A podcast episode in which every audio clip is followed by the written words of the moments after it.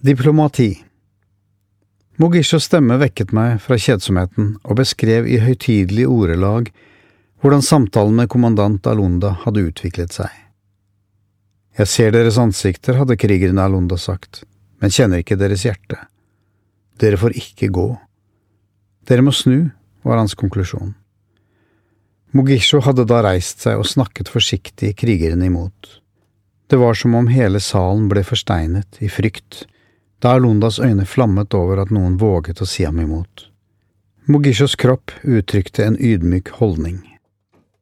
Lett sammenbøyd, med samlede hender og nedslåtte øyne, da han forsiktig fortsatte å minne Alunda på at han selv hadde gitt tillatelse til at vi fikk komme inn til Mosoko.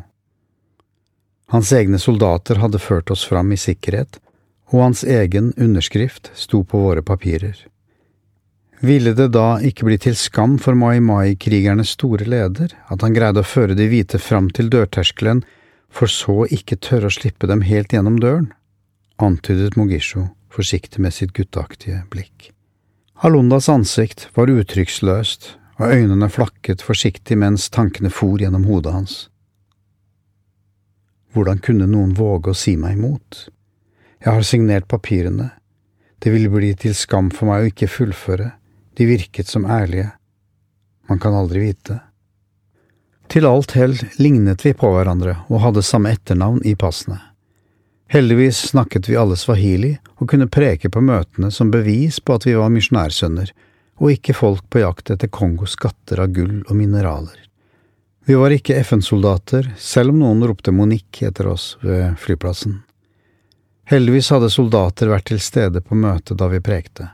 Heldigvis hadde Mogisho lagt sin sanne, utålmodige og oppfarende natur til side for et øyeblikks ydmykhet. Kommandant Alunda tok igjen kontrollen og erklærte myndig. Dere får gå i morgen tidlig og akilio, det betyr gravøl, for disse mennenes far, men dere får ikke ligge over natten så langt ute i jungelen. Mine soldater blir med dere som sikkerhet, og jeg vil ha rapport når dere vender hjem. Møtet var slutt, og Mogisho og Mpundwa kom smilende og ikke lite stolte tilbake og meddelte oss nyheten. Dagen etter, fredag den 1. august, skulle bli dagen vi endelig skulle få svar på en del av våre spørsmål. Selv om vi forsto landsbybarnas nysgjerrighet, var det slitsomt å bli glodd på hele tiden. De hang i vinduene, dørene og forfulgte oss hver meter vi gikk ute. Trond jagde dem bryskt bort, men de dukket fort opp igjen. Dette var en av livets store opplevelser, og ingenting skulle ta fra dem den sjansen. Tre hvite menn langt inne i jungelen.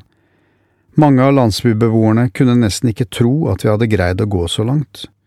Det forteller mer om deres inntrykk av hvite generelt, tror jeg, enn oss tre spesielt.